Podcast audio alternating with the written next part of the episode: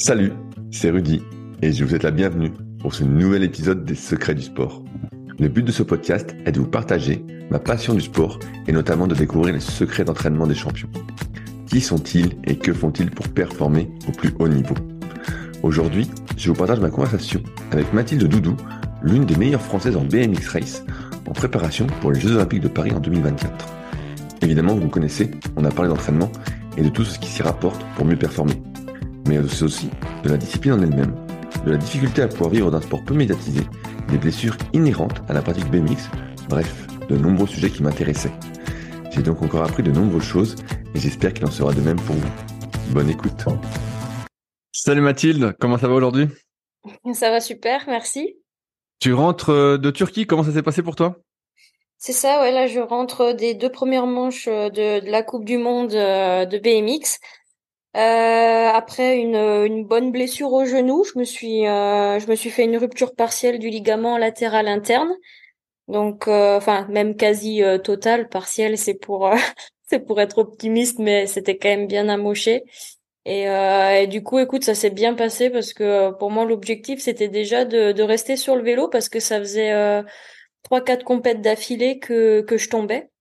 Donc euh, le premier le premier challenge pour moi c'était de rester sur le vélo et c'est ce que j'ai réussi à faire. Après les résultats euh, sont pas encore euh, ce que j'espérais mais euh, pour une reprise de, de, compétition après blessure ça reste quand même très correct parce que il me semble il faudrait que je reconsulte le, le, classement mais que je dois être dans le top 20 mondial donc voilà pour une reprise c'est quand même assez positif. Comment tu t'es blessé au genou? T'as fait une chute et ça s'est arraché comme ça? Euh, alors oui, plus ou moins. En fait, euh, en tout début d'année, sur la première compétition, euh, qui était une Coupe d'Europe à Vérone en Italie, c'était début mars. Bah, je chute, ouais, en demi-finale. Donc j'étais en train de me qualifier pour pour rentrer en finale. Et en fait, j'ai une de mes adversaires qui, en plein saut, vient me heurter ma roue arrière avec sa roue avant. Et du coup, ça m'a fait dévier en, en l'air et, et j'ai atterri de travers. Et là, Là, j'ai vraiment fait une grosse chute où je me suis pris euh, le, guidon euh, dans les poumons, etc. Parce que j'ai pas eu que euh, la rupture partielle du ligament, j'ai aussi eu une, grosse commotion, un œdème au poumon qui a failli qui a failli dû être ponctionné, mais finalement ça a été. Et puis j'ai eu aussi une grosse grosse entorse au poignet que qui me fait toujours mal. Donc ouais, plusieurs bobos, mais on va dire ce qui a été le plus chiant, c'est le genou. Ah ouais, parce que de ce que j'ai compris, toi tu, tu fais du BMX race. Mais, mais c'est, euh... j'avais compris en fait, tu faisais un tour individuel, mais tu fais aussi des tours à plusieurs en fait. C'est ça? Il y a, il y a deux épreuves dans les du monde comme alors, ça ouais, c'est un petit peu compliqué. Il faut, je pense, que ça mérite quelques euh, éclaircissements. Donc déjà, dans le BMX, tu as deux disciplines. Tu as le BMX freestyle. Euh, c'est des athlètes qui sont tout seuls dans un parc, euh, généralement euh, superficiel. Enfin, voilà et qui font des figures et qui sont notés par des juges et on va dire que bah celui qui a le plus de points il gagne.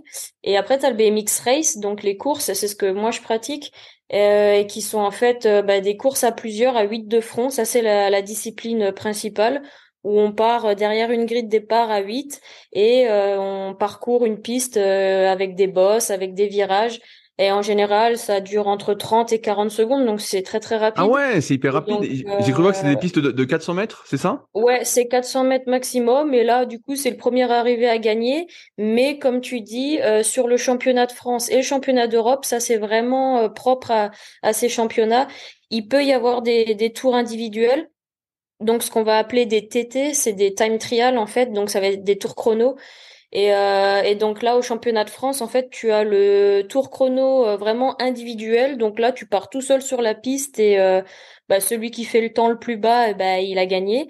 Et au championnat d'Europe, c'est un peu différent. Tu as un tour chrono, mais par équipe. Alors ça, c'est assez nouveau. Ça fait euh, que deux ans que ça a été mis en place.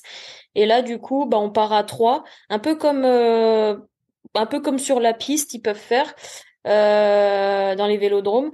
Et euh, donc là, on part à trois et euh, ils prennent le temps en fait de la troisième qui va passer la ligne d'arrivée. Donc on essaie de rouler un petit peu tout ensemble, essayer d'aller le plus vite possible et euh, et le temps il est pris comme ça quoi. Et d'ailleurs l'année dernière j'ai fait cette épreuve et on a fini championne d'Europe donc c'est cool.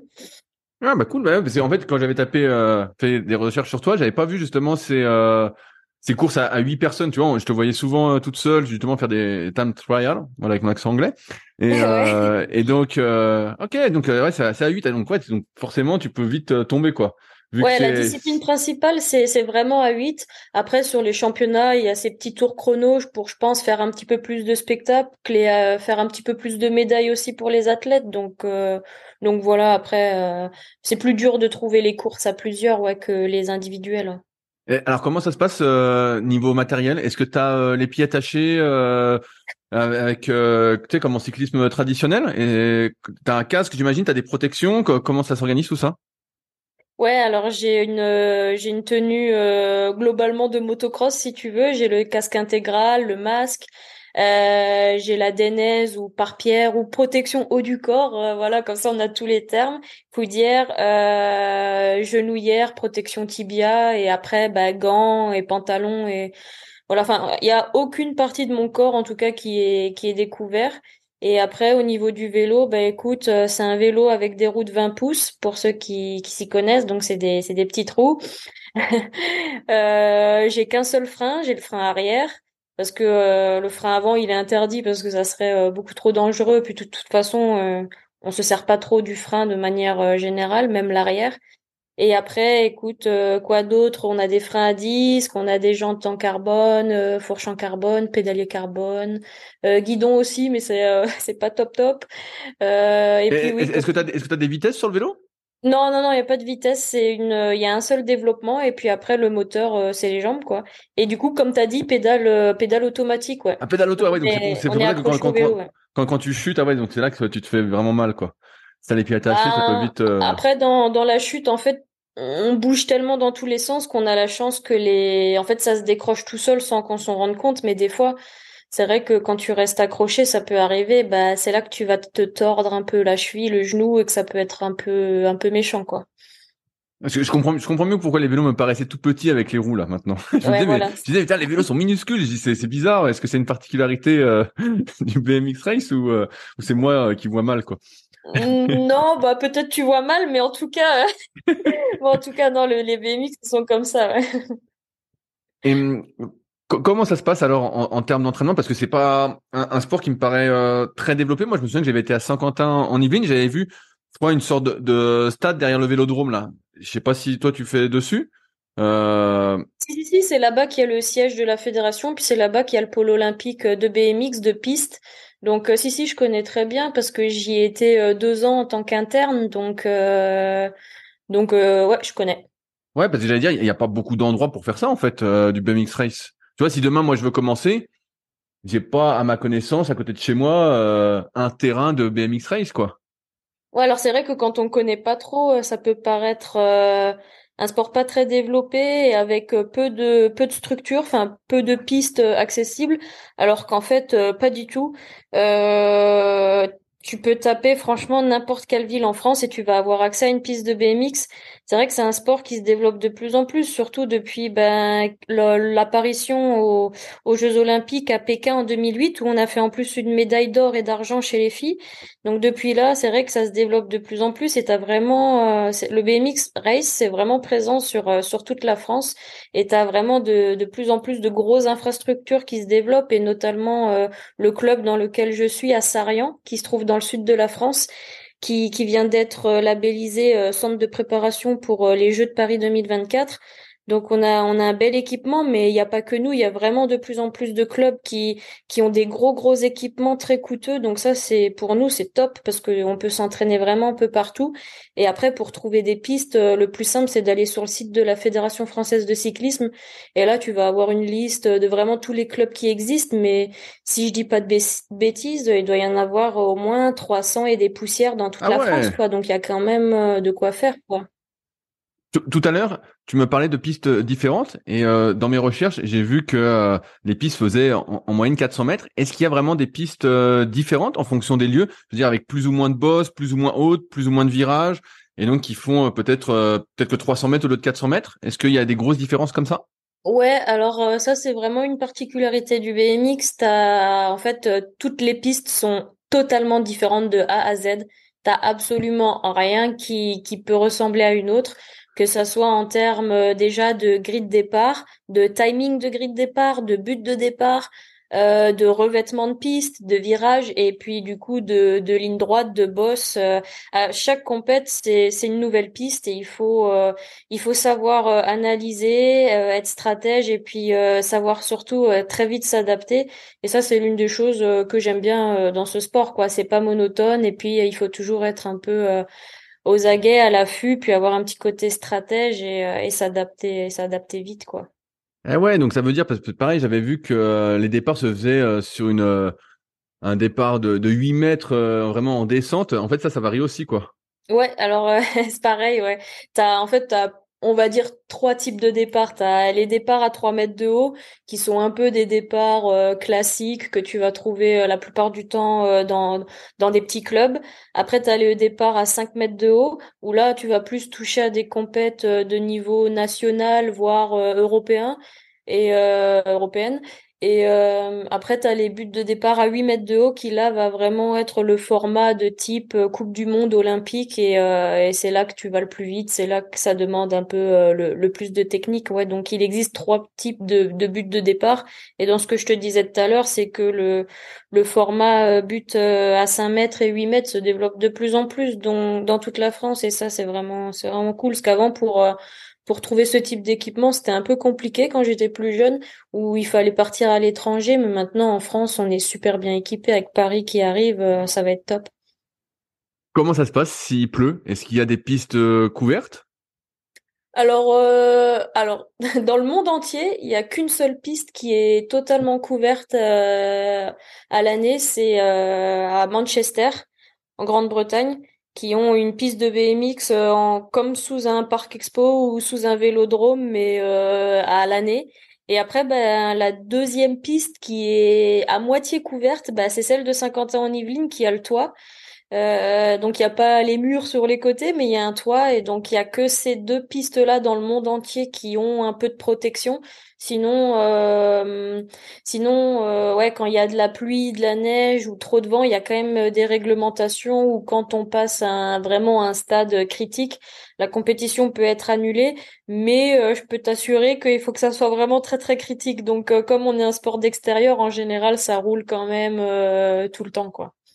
Ok, ouais, parce que je me posais la question, je me disais, comme tu disais, que les stades étaient tous un peu différents, donc je, m'étais mis en tête que c'était un peu comme au tennis, quoi. T'avais de la terre battue, t'avais de la surface euh, du gazon, de la surface rapide. Euh. Ouais, c'est un petit peu l'idée. Ouais, il y a franchement, il y a un peu de tout en en revêtement, même si ça tend à se à s'uniformiser, mais euh, mais c'est, tu vois, par exemple là en Turquie. La piste, ça ressemblait un petit peu à de à du tartan de de pistes d'athlétisme, là, les trucs orange un petit peu. T'as pas ben, à tomber alors, hein euh, Ouais, ouais, bah c'est c'est quand même plus mou que du béton ou que du sable ou de la terre bien compacte. Donc euh, ouais, enfin dans tous les cas, il faut pas tomber, mais euh, en tout cas, tu peux vraiment avoir des revêtements très différents et même des revêtements de virage aussi très différents. Et ça, ça ça a vraiment son importance parce que bah les virages, euh, voilà, ça, tu peux, t'as vite fait de, glisser quoi. Là, donc, bah moi, j'étais pas au courant que tu t'étais fait une grosse chute avec le genou, le poumon, le poignet, la totale. J'étais resté sur le fait que tu avais eu deux grosses blessures.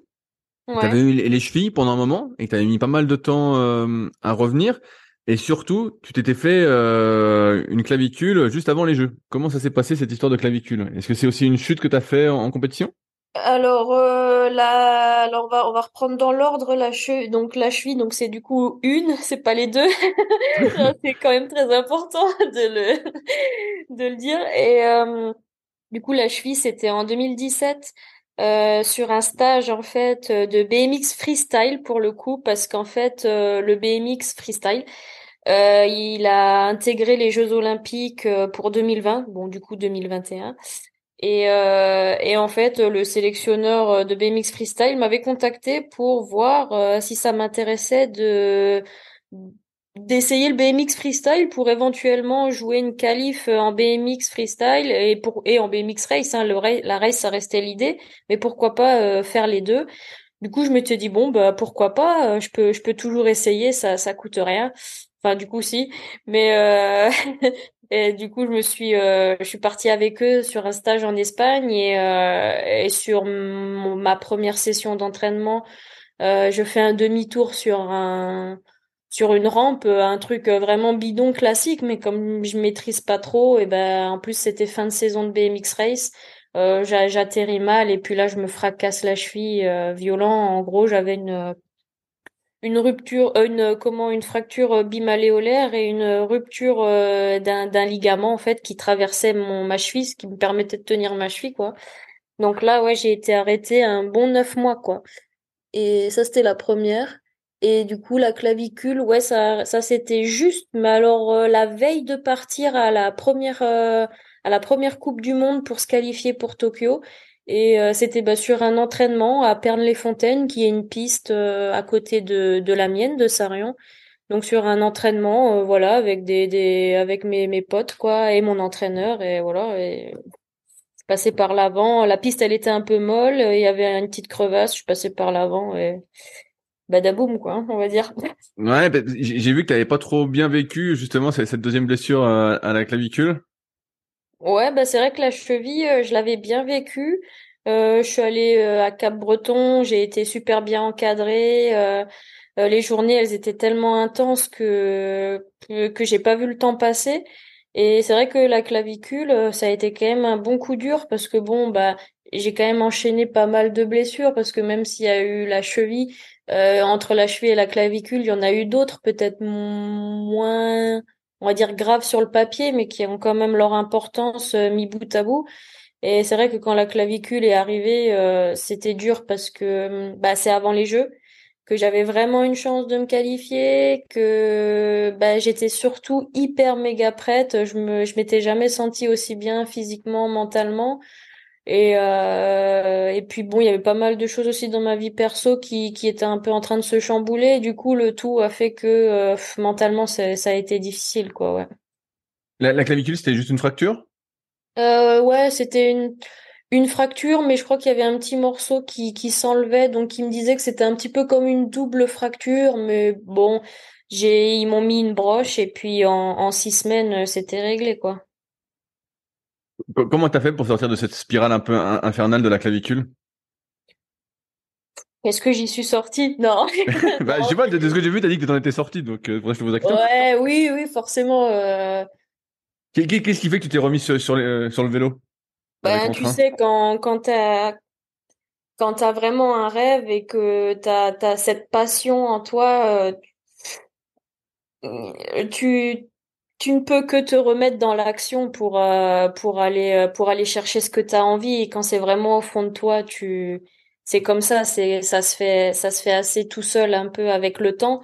Alors le temps il peut être très variable hein, mais euh, mais là moi c'est un peu le temps et le fait de me remettre dans l'action qui ont fait que qui ont fait que je puisse rebondir. Et puis j'ai changé d'entraîneur aussi. Alors rien à voir avec la blessure, mais c'était le moment pour moi aussi de changer d'entraîneur. Donc peut-être le fait d'avoir du renouveau et j'ai aussi déménagé. Enfin voilà, il y avait plein de petites choses euh, perso, comme je disais, qui qui étaient aussi en train de se chambouler. Donc peut-être le fait de repartir un petit peu à neuf. Euh, euh, sur plein de choses, ça m'a peut-être permis bah, de, de passer un peu plus vite le, le cap, quoi. Quand, tu as eu ta blessure à la clavicule, contrairement à la blessure à la cheville, tu pouvais continuer à pédaler, non? Ouais, bah ouais, ouais, c'est vrai que tu peux continuer à faire un peu le bas du corps. Donc ça, c'est entre guillemets, c'est un mal pour un bien, on va dire. Alors que la cheville, c'était, ça a été assez compliqué. Il fallait que je me fasse. Euh, enfin, de base, c'était pas moi qui devais les faire, mais je devais avoir des piqûres pour euh, euh, dans, la, dans la cuisse pour euh, continuer que le sang circule vu que je posais jamais le pied. Mais bon euh, au bout d'un moment j'en avais marre d'attendre l'infirmière. Du coup je me les faisais moi-même. Mais euh, j'avais mis un tuto YouTube et tout pour voir comment fallait faire. Ça t'as eu du bol que ça se passe bien. ouais non ça va je... après je me faisais moins mal que l'infirmière. Et puis surtout moi j'étais libre parce que à chaque fois à l'attendre même si elle est gentille c'était un peu embêtant. Donc ouais je me faisais mes piqûres moi-même. Donc ouais la cheville c'était un peu chiant et là, au moins, la clavicule, tu peux faire un peu le bas du corps, quoi. Alors, euh, comme je te dis, moi, ce qui, ce qui m'intéresse euh, vraiment particulièrement, c'est ton entraînement. Euh, comment ça se passe l'entraînement en BMX race? Est-ce que ça se fait uniquement sur la piste de BMX Alors euh, ouais, j'ai souvent les gens vu que le BMX c'est un sport assez nouveau et qu'on connaît pas trop, que c'est pas encore très très médiatisé, on pense comme tu as dit un peu au début de ce ce visio euh, que c'est pas forcément un sport très développé ou qu'on s'entraîne pas beaucoup. Or euh, euh, toutes les personnes que je côtoie et puis tous les entraîneurs euh, de disciplines différentes, tous les athlètes de disciplines différentes, ils se rendent vraiment compte que les BMXeurs, les BMXeuses, c'est des, des vrais athlètes à part entière. Et donc on, on s'entraîne énormément, on s'entraîne euh, enfin au moins deux fois par jour, euh, quasiment tous les jours. Donc ça fait du 25-30 heures par semaine. Et, euh, et après, les entraînements varient entre évidemment des sessions de BMX sur la piste, mais aussi des entraînements de sprint avec des BMX avec des développements différents, euh, des séances euh, de cardio pour la route, euh, des séances de lactique généralement spécifiques sur la piste, mais on peut aussi les faire dans une salle de muscu avec des ergots. Et puis après beaucoup beaucoup de préparation physique pour de un bah, développer toutes les compétences qu'on a besoin pour pour aller vite et aussi pour un peu se créer une une carapace naturelle en cas de chute parce que bah le BMX c'est vraiment un sport qui est accidentogène c'est ça fait vraiment partie du jeu, faut l'accepter et du coup faut bah il faut s'y préparer aussi quoi. Ça ressemble à quoi alors une semaine? Tu dis c'est deux fois par jour. Est-ce que c'est deux fois par jour 7 sur 7 ou euh, c'est euh, comme beaucoup 2 2 1 et 2 2 1 repos? Ben, ça dépend. Après, moi, je suis une grosse travailleuse, une grosse bosseuse, et j'ai toujours eu des entraîneurs un peu, euh, un peu hard. Donc, moi, j'ai l'habitude de beaucoup m'entraîner, mais en général, par exemple, ça pourrait faire euh, le lundi. Je dis vraiment euh, là euh, sans. Ouais, ouais. Dis-moi un exemple. Mais ça pourrait faire par exemple lundi matin sprint, l'après-midi BMX. Après, ça pourrait faire mardi matin muscu, l'après-midi BMX, mercredi un cardio ou une récup.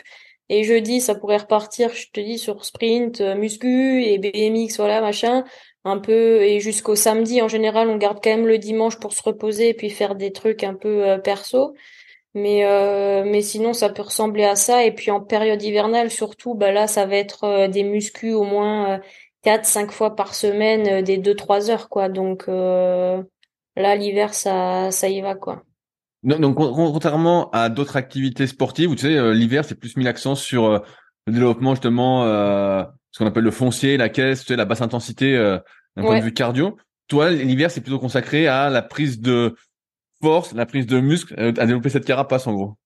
Alors oui, il y a de ça, mais il y a aussi de travailler le, le fond, comme tu dis. En fait, il y a ces deux trucs-là parce que pendant l'hiver, ben les pistes, elles sont un peu moins praticables. Du coup, bah forcément, on va mettre l'accent euh, sur le physique. Et puis, euh, plus on va se rapprocher, rapprocher de la saison, et euh, plus on va laisser place à des séances de, de BMX, des séances de BMX, et puis des séances après qui vont être plus axé sur des choses très dynamiques, sur de la plio, sur des, des séances de force-vitesse plutôt que voilà de l'hypertrophie ou de la force ou même du concentrique quoi. Donc il euh, y, a, y, a, on va dire il y a plusieurs euh, plusieurs cycles euh, pour préparer une saison quoi. Est-ce que les cycles s'organisent comme dans beaucoup de sports sur trois semaines de développement, une semaine un peu d'assimilation de récupération active? Bah ça ça dépend un peu de l'entraîneur, ça dépend un petit peu de l'athlète. Euh, nous, on fait un peu en fonction de la. Comme j'ai un entraîneur qui me suit de très près, on fait vraiment en fonction de, de comment j'évolue et de la forme. Si on voit que sur un cycle, on peut pousser d'une semaine ou pas, ben on va le faire, ou au contraire euh, l'enlever. Euh, voilà, là, je pourrais pas donner de trucs fixes, mais c'est plus vraiment par rapport au ressenti, parce que ça fait quand même. je suis dans ma 17e année de BMX. Euh, donc je me connais quand même assez bien et donc on, se base là-dessus quoi. Quand, tu dis au ressenti, ça veut dire que vous n'utilisez pas par exemple euh, des indicateurs, je veux dire entre guillemets plus objectifs, même s'ils peuvent être à débat, comme euh, la VFC, tu sais, la variabilité de la fréquence cardiaque, ou des questionnaires aussi qui sont utilisés parfois de ce qu'on appelle de wellness, tu vois, pour se dire savoir si t'as bien dormi, si t'as bien mangé, comment tu te euh, sens. Si si, euh, on utilise ça. Ouais, j'ai un document que que je remplis tous les jours euh, sur mon sommeil, le nombre d'heures que je dors, la qualité de mon sommeil, euh, comment je me suis sentie sur le BMX, euh, comment euh, je me suis sentie dans mes accélérations.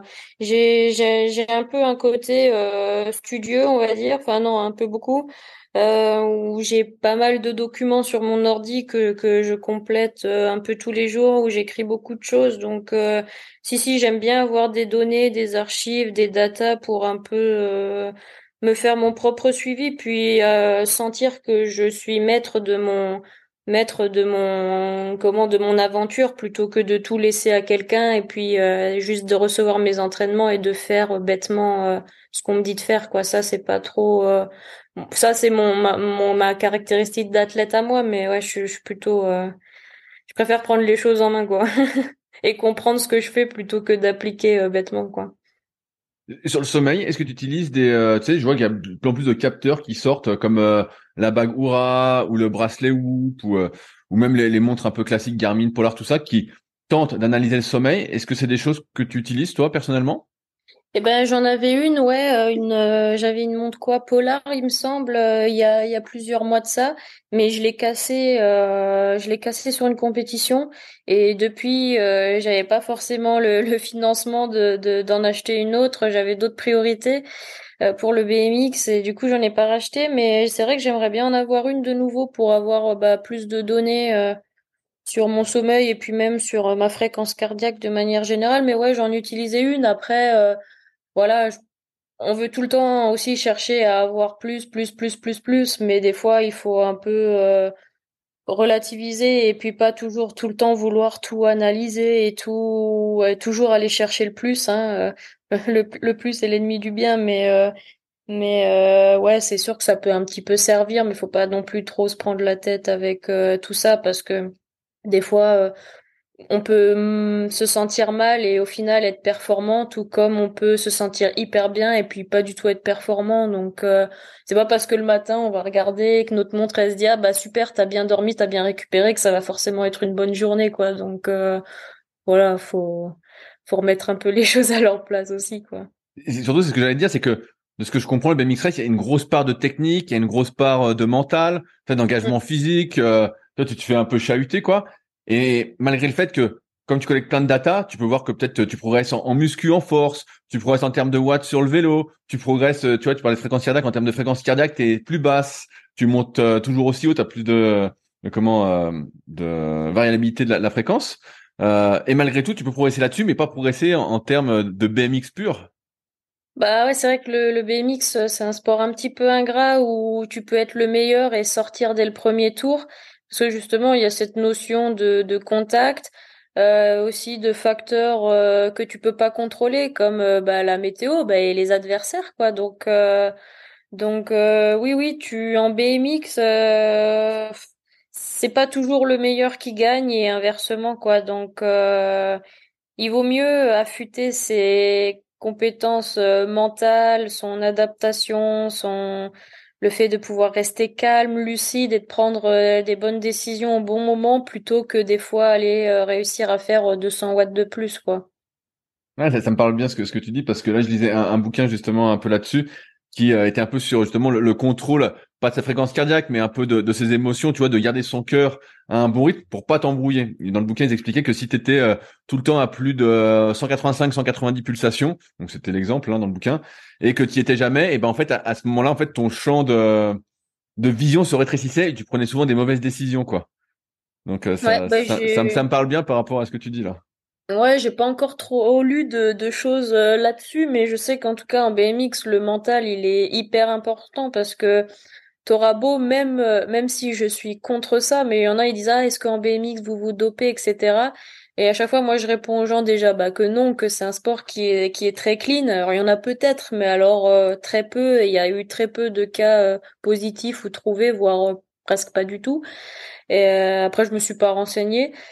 Mais dans tous les cas, quand bien même l'athlète, franchement, il se doperait, il y a une telle part mentale où, où il faut s'engager, où il faut prendre des risques que t'auras beau accélérer le plus fort, si t'oses pas sauter une bosse, si t'oses pas faire ci, si t'oses pas faire ça, ça amènera pas à grand chose quoi. Ben ouais, j'allais te dire tu peux être la plus forte en muscu et la plus forte sur un ergo. Finalement, il y a tellement de parts de technique et de mental que Est-ce que ça, c'est pas un peu frustrant pour toi de te dire, tiens, j'ai progressé en muscu, et finalement, sur le terrain, ça, ça se voit pas?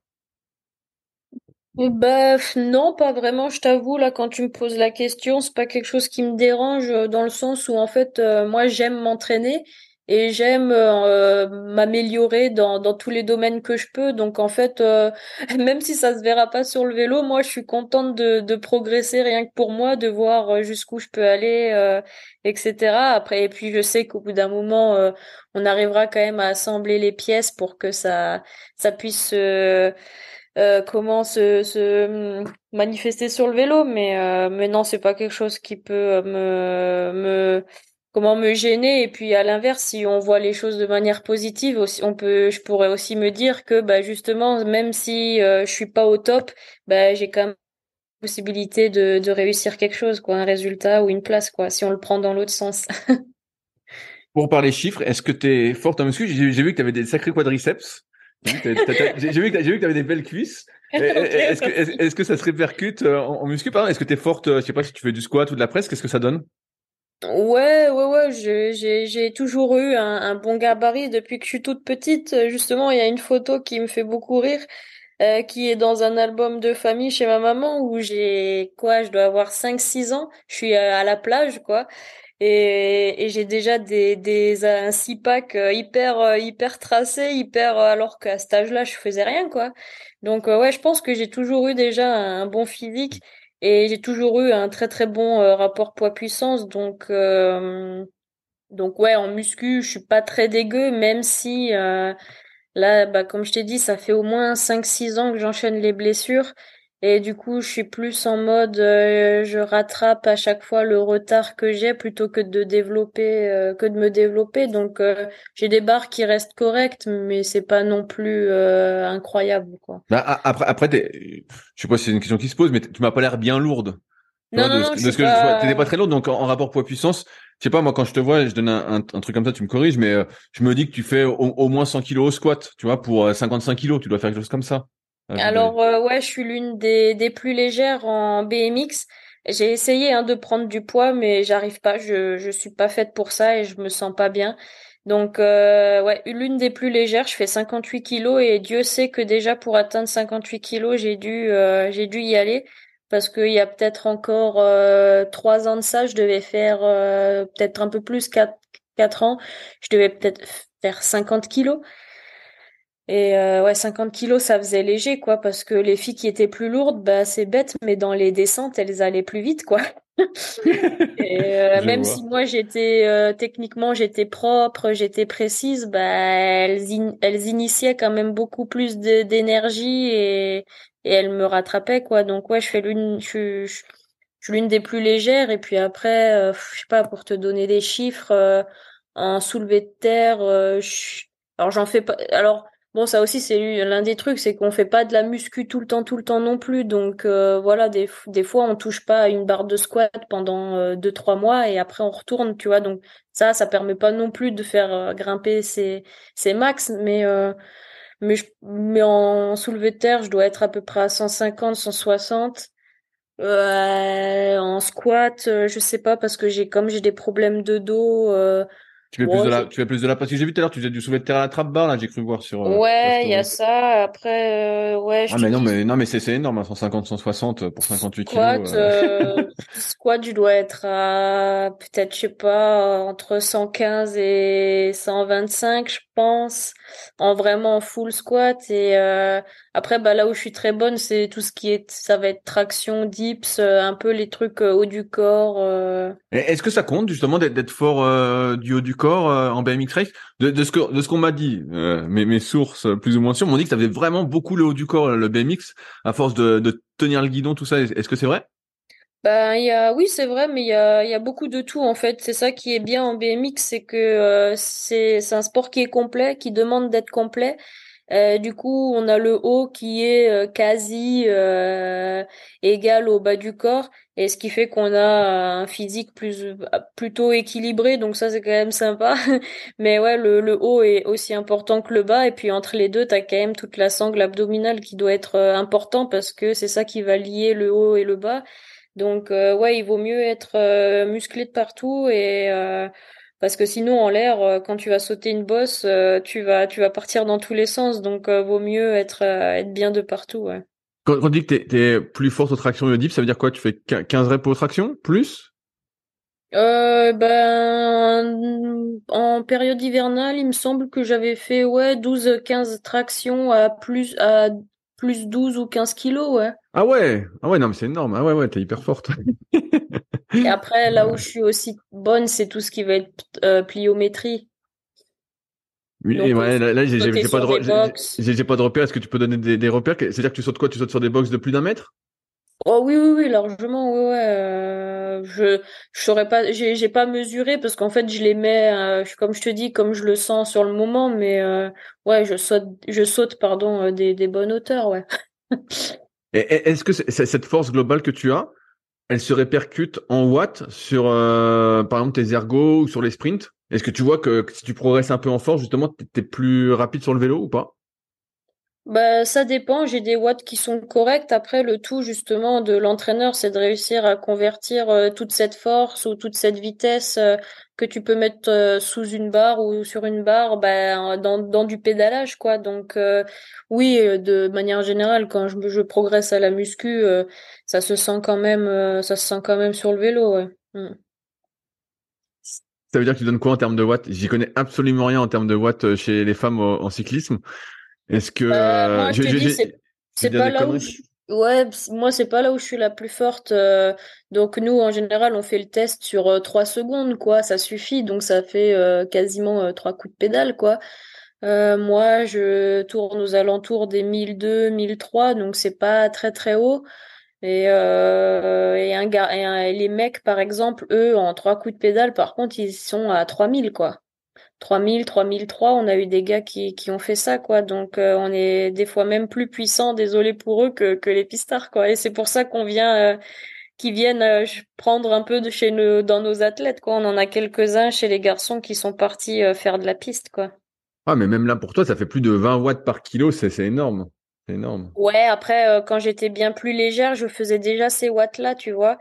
Donc, euh, quand je faisais 50 kilos, je faisais même moins de 50 kilos, je faisais déjà ces watts-là. Donc, mon rapport poids-puissance, il était encore meilleur, mais le fait d'avoir, de m'être beaucoup blessé, bah, ça m'a pas forcément permis de, d'augmenter ces watts-là, mais j'ai réussi à gagner en masse musculaire, mais, euh, pas, tu vois, trop à, faire monter mes watts, quoi.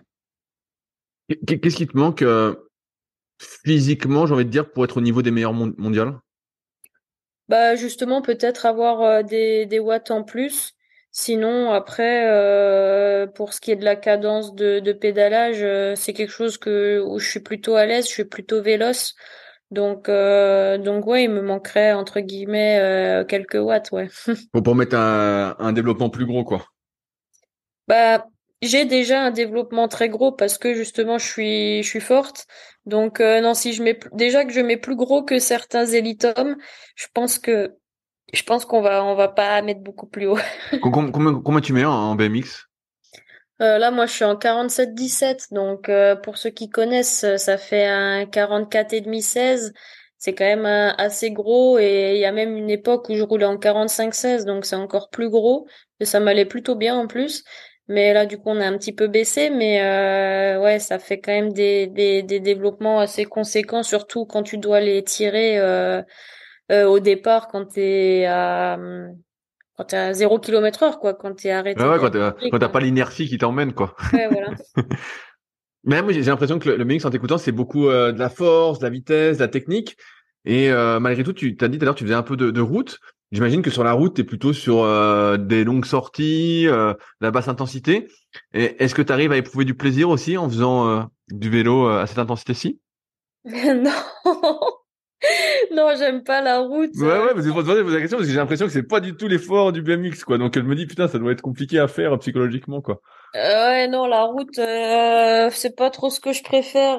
je m'ennuie quand en BMX, tu sais qu'en 30-40 secondes, il peut se passer euh, un milliard de choses et que en route, euh, tu as le temps d'écouter les oiseaux chanter. Ouais, non, c'est pas pas trop mon délire. Et en plus là, je fais beaucoup euh, toute seule, donc c'est encore moins rigolo. Mais après, ça dépend. C'est sûr que je vais faire beaucoup plus de séances courtes en fait sur le vélo pour pas trop développer les fibres lentes. Mais après, comme comme t'as dit, euh, quand c'est la période hivernale et qu'on fait un peu le foncier, ouais, là, je vais me faire des sorties plus longues, mais ça sera pas des sorties non plus interminables. Hein, ça va tourner autour de deux heures. Franchement, même c'est déjà long, hein. C'est déjà long pour 30 à 40 secondes. Bah ouais, ouais, deux, mais deux heures et demie, par exemple, non, c'est déjà assez rare, quoi. Ça va être plutôt des petites séances, quoi. Tu t'entraînes pas en, groupe la plupart du temps? Bah, c'est assez compliqué parce qu'en BMX, on est un peu éparpillé de partout. On a des entraîneurs euh, souvent différents.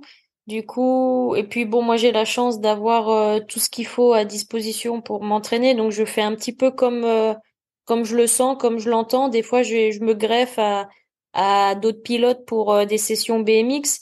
Mais après, tout ce qui va être session de musculation, session de sprint euh, ou même bah, de cardio, vu qu'il y en a pas beaucoup en plus de cardio, bah là je veux. En général, je suis toute seule. Après, bon bah quand je vais à la salle de, de muscu, enfin c'est une salle de CrossFit d'ailleurs qui qui m'accompagne, The Gymnase à, à Sorgue. Euh, bah là, bah il y a plein d'autres gens, donc euh, entre guillemets, je suis pas toute seule, toute seule, mais euh, ouais, tous ces trucs-là, je les, ça fait des années que je les fais, je les maîtrise. J'ai entre guillemets pas besoin de d'avoir quelqu'un à côté qui me dit fais ci, fais ça ou euh, ou voilà quoi. Est-ce que tu penses que c'est pas quelque chose qui te limite justement de pas avoir un groupe d'entraînement, tu vois?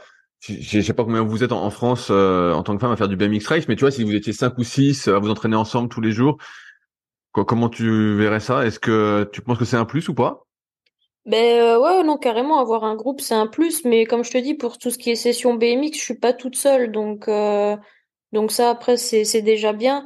Après euh, voilà chacun je te dis a un peu ses programmes ses séances de sprint ses séances de muscu donc voilà ça ça me dérange pas de les faire entre guillemets de de mon côté. Après BMX je suis pas toute seule donc est-ce que justement ce, fait que tu sois un peu plus euh, toute seule et donc pas entraîné en groupe, malgré le fait qu'il y ait ton entraîneur tout ça, fait que ton entraînement est hyper personnalisé à toi? Ah bah ouais, c'est clair que je me suis créé un peu mes routines, un peu mon, train de vie euh, à moi quoi, et justement je me suis créé un peu un fonctionnement qui qui me plaît et qui me va bien, et euh, c'est pour ça que je pourrais pas trop euh, l'imposer à quelqu'un d'autre et j'aurais pas trop envie quoi. Mais après si quelqu'un ou si un groupe ou d'autres pilotes me proposent euh, qu'on s'entraîne plus ensemble ou quoi bah avec grand plaisir je m'adapterai mais là pour l'instant je suis euh, voilà je gère un petit peu mon truc et puis ça me va bien comme ça oui je te pose la question parce qu'on voit que dans, beaucoup de fédérations des fois ils imposent un peu un entraînement fédéral à beaucoup de personnes, que tout le monde doit faire presque le même entraînement et il n'y a pas cette personnalisation qui, toi, j'ai l'impression, voilà, tu l'as mis un peu en place euh, à tous les niveaux de ta préparation. Et d'ailleurs, de ce que j'ai compris aussi, euh, tu travailles en lien avec euh, un kiné, un ostéo, un nutritionniste. Tu as tout un, comment, un réseau autour de toi pour t'aider à performer? Ouais, c'est ça. Ben, en fait, j'ai fait sept ans en structure fédérale. J'ai été cinq ans au au, dans le sport-études euh, jeune de, du Krebs de Bourges. Après, j'ai été, comme j'ai dit tout à l'heure, euh, deux ans au pôle olympique à Saint-Quentin en Yvelines. Et en fait, euh, ben, en ayant eu en fait tous ces bons réflexes et cette habitude d'être encadré, d'avoir tous les outils à disposition très rapidement, bah, le jour où j'ai décidé un peu de, faire mon projet dans le sud, un peu de mon côté avec le club de Sarian, euh, bah, j'ai voulu recréer ce, format un peu de, de, de comment on peut dire d'équipement, d'accompagnement pour euh, bah, pour aller chercher de la performance et pas pas perdre de temps. Donc ouais, je me suis entourée de de toutes les personnes que je pensais intéressantes pour euh, bah, voilà pour pour être performante. Donc tu le kiné, ouais, tu l'ostéo, j'ai une nutritionniste, j'ai un préparateur mental, j'ai bien sûr il y a l'entraîneur. Euh, qui fait les deux, BMX et physique. Euh, il y a le club qui accompagne aussi beaucoup. Euh, il y a hum, comment il y a la salle de, de, de CrossFit. Il y a j'ai un magasin de vélo aussi qui va m'aider pour tout ce qui est mécanique. Euh, là, j'ai commencé il y a pas très longtemps aussi à faire, à tester des séances d'hypnose. Donc, euh, ouais, j'ai pas mal de gens qui gravitent autour de moi et pour m'aider, ouais. Comment ça se passe la prise en charge de tout ça? Est-ce que c'est tout de ta poche? Ouais, c'est c'est tout de ma poche. Voilà, voilà, c'est des questions que, je me posais parce que euh, par, exemple ton vélo, par contre, ça c'est euh, c'est offert par les fabricants? non, ça, ça va être le club qui, du coup, lui, a pas mal de partenaires et qui après va redistribuer à ses athlètes, ben voilà, ce qu'il a réussi à avoir. Parce que du coup, dans mon club, en fait, on a une division nationale 1, c'est un peu comme en foot. Euh, tu as les divisions nationales 2 et les divisions nationales 1. Du coup, nous, on a une équipe de, de DNA et, euh, et donc on est une dizaine là-dedans et euh, et donc voilà, il y a des sponsors et on, on arrive à avoir du matos et après on, on se débrouille un peu comme ça, ouais. Mais, mais, sinon, bah, du matériel, ouais. ouais, j'allais dire parce que sinon kiné, bah peut-être une prescription par, par un médecin, mais nutritionniste, donc c'est de ta poche. Euh, ostéo, c'est de ta poche. Préparation mentale, c'est de ta poche. En fait, euh, on vit pas du, du BMX alors. Euh, c'est très très très compliqué de, de vivre du BMX. Euh, les primes ne permettent pas de vivre du BMX. Euh, c'est combien combien les primes si jamais tu gagnais, je sais pas, une Coupe du Monde? Euh, Coupe du Monde, c'est euh, il me semble que c'est euh, 3000 la gagne. Ah, c'est pas grand chose, ok. Mais ah ouais. ouais. Ouais, les, le, le, BMX en lui-même ne permet pas de, de vivre. Après, c'est les sponsors euh, autour qui vont te permettre de, de vivre. Euh, après, bon, là, tu parles entre guillemets à la bonne personne, on va dire, parce que je suis l'une de celles des, ou de ceux qui, qui se débrouillent pas trop mal et qui a la chance d'avoir euh, des super partenaires, dont le Crédit Agricole, la Police nationale, et là, récemment, j'en ai deux nouveaux qui vont être... Il y a l'IFCAM qui est l'université euh, du Crédit Agricole, en fait, qui ont leur propre université où ils vont former leurs banquiers, etc., qui, à titre privé, euh, a proposé de m'aider, euh, en plus du Crédit Agricole déjà de base. Et j'ai aussi l'AFPAM, qui est un centre de formation sur Reims, en marketing, tout ça, qui va, elle, par exemple, prendre en charge ma préparation mentale, tu vois. Donc, j'essaye un peu de me débrouiller comme ça pour, un, pour payer ce que j'ai besoin de payer pour créer de la performance et payer aussi euh, bah, tout ce qui va être euh, compétition, euh, Coupe du Monde, stage à l'étranger si j'ai envie de me préparer à l'étranger, tout ça. Et payer l'entraîneur aussi parce que ah ouais parce que l'entraîneur l'entraîneur est pas fourni entre guillemets, qu'il n'est pas payé soit par la Fédé soit par le club? Non, l'entraîneur c'est un entraîneur pareil que j'ai privé et donc c'est à moi de le rémunérer et et donc, du coup, c'est du coaching à distance. On n'en a pas parlé, mais euh, l'entraîneur, il est pas présent avec moi, quoi.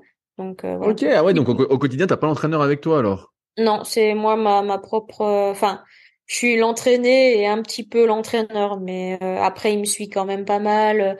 Tous les jours, il a ses vidéos, il a ses vocaux. On s'appelle souvent, et puis de temps en temps, on essaye de se faire des sessions, des sessions ensemble. Ah ouais, et, et donc par rapport à tes partenaires, tes sponsors, est-ce que tu as des, je sais pas si on peut dire ça, des obligations entre parenthèses envers eux, par exemple euh, sur euh, l'AFPAM, l'école de formation ou là, le Crédit Agricole, est-ce que tu dois, euh, je sais pas, intervenir pour faire des conférences, partager ton expérience auprès justement de leurs salariés employés?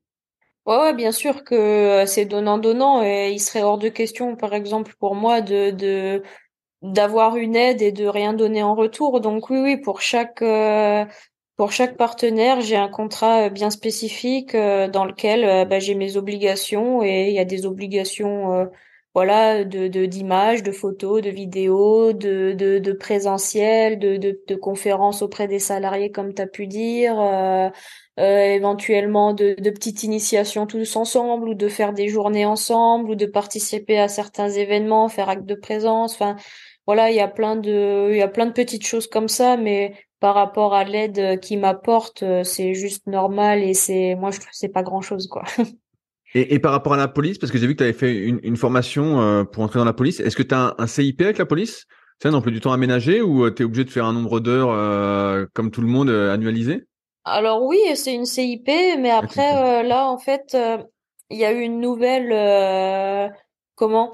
Une nouvelle enfin réglementation là je, je trouve pas le mot où ils ont changé, euh, ils ont changé pas mal de choses en vue de Paris 2024. Donc euh, depuis le début de cette année-là et jusqu'à euh, Paris 2024, tous les athlètes policiers, ils ont, ils sont détachés à 100%.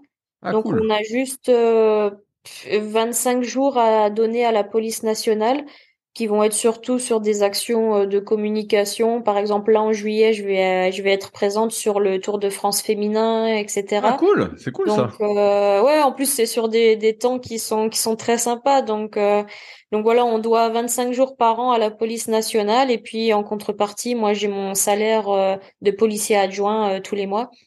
Et, euh, et, mais avant cette année-là, il y avait plus de jours à faire, on était un peu moins détaché, mais dans tous les cas, à partir du moment où tu as le statut de sportif de haut niveau, euh, dans la police nationale, tu auras forcément un aménagement d'horaire. Ah ouais, cool. Ah, tu t'en sors finalement assez bien. J'ai vu que tu avais aussi un sponsor, une marque de compléments alimentaires. Oui, oui, oui. Euh, dans parce que là, on a parlé du financier, mais euh, ouais, après, dans le pas financier, il y a euh, un, un, sponsor de, de compléments qui est Exa3 qui est surtout axé sur euh, des compléments à base de CBD, mais il n'y a pas que ça. Ils font aussi euh, euh, de la protéine, des vitamines et pas mal de choses. Et donc, eux, ils sont basés aussi dans le sud de la France. Je les avais rencontrés sur une, une compète de CrossFit aux affiliates Battle à Nîmes.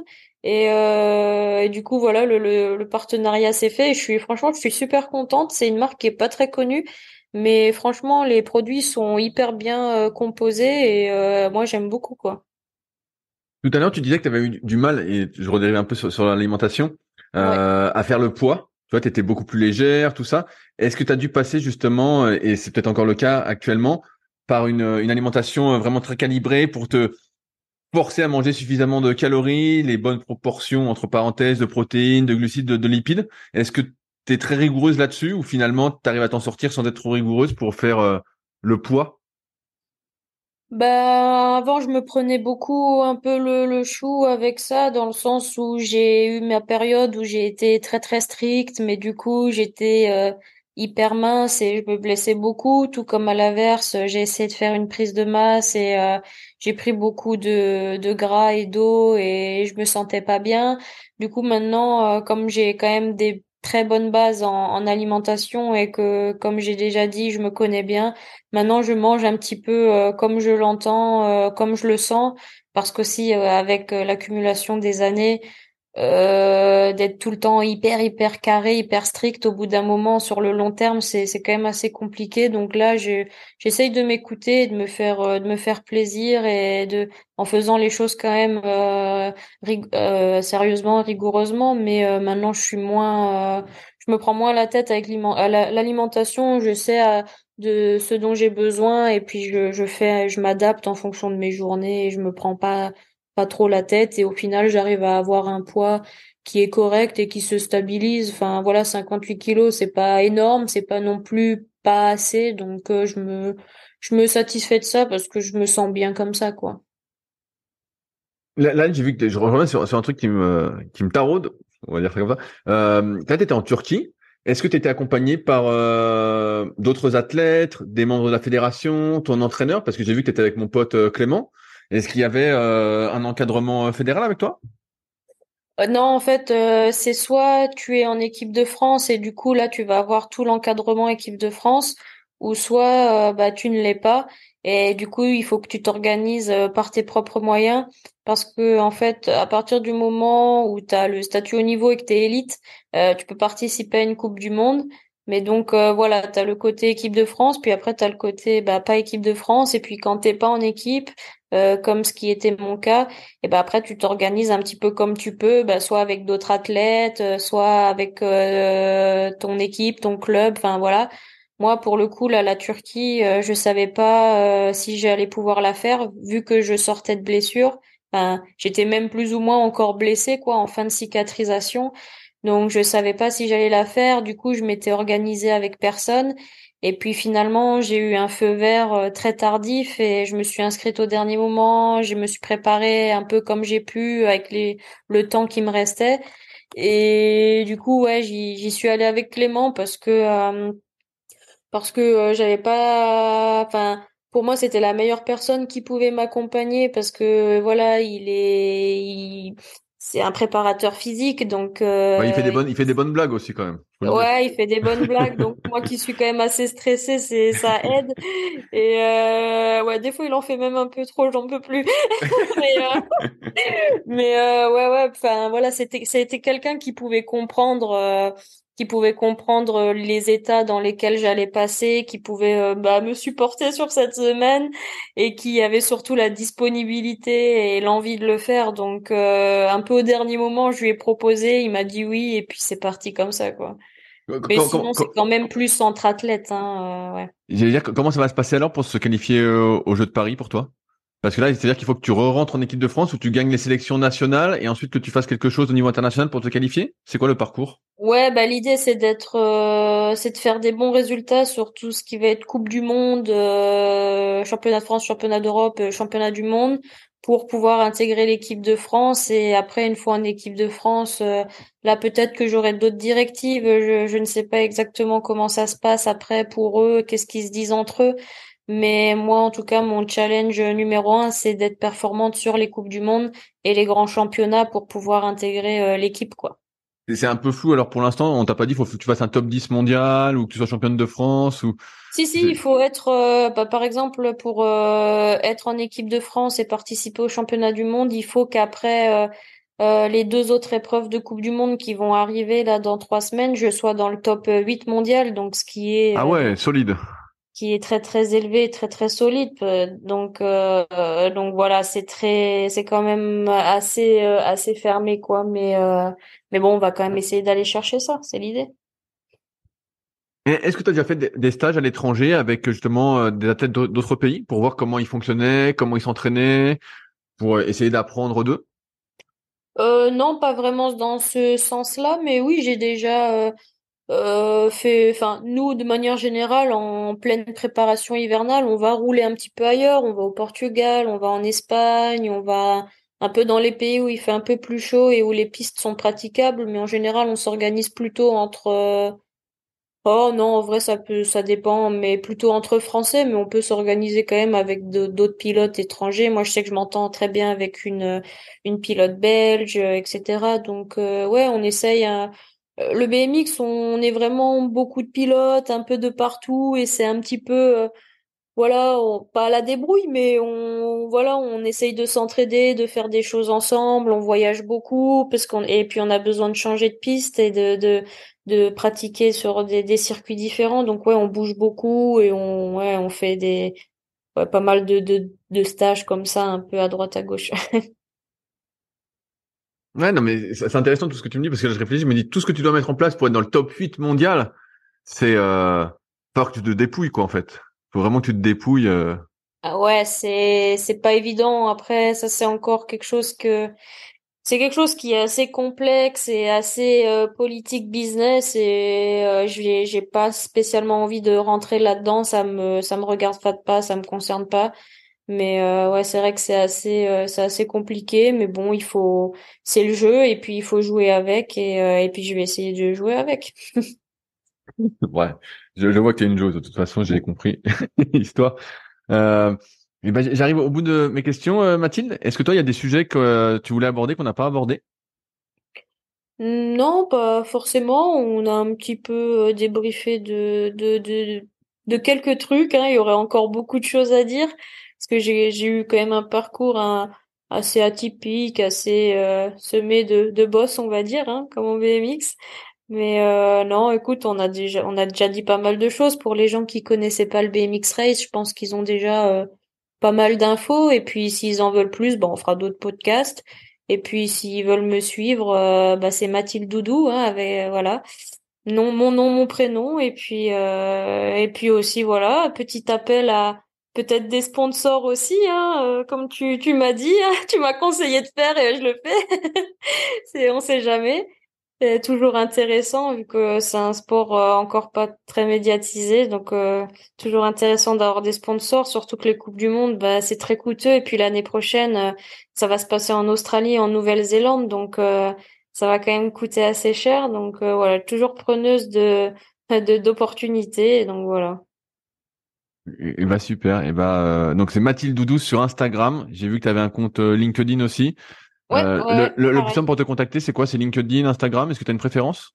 Euh, J'avoue, je préfère Instagram parce que je reçois beaucoup de messages un peu de partout et j'essaye un peu de me centrer sur Instagram. Mais après LinkedIn, je réagirai aussi, mais peut-être avec un peu plus tard, quoi, des jours de retard. Bah, ça marche. Et ben, merci Mathilde de ton temps. Bah, merci à toi. C'était un, plaisir et j'ai appris plein de choses encore une fois, donc c'était bien cool.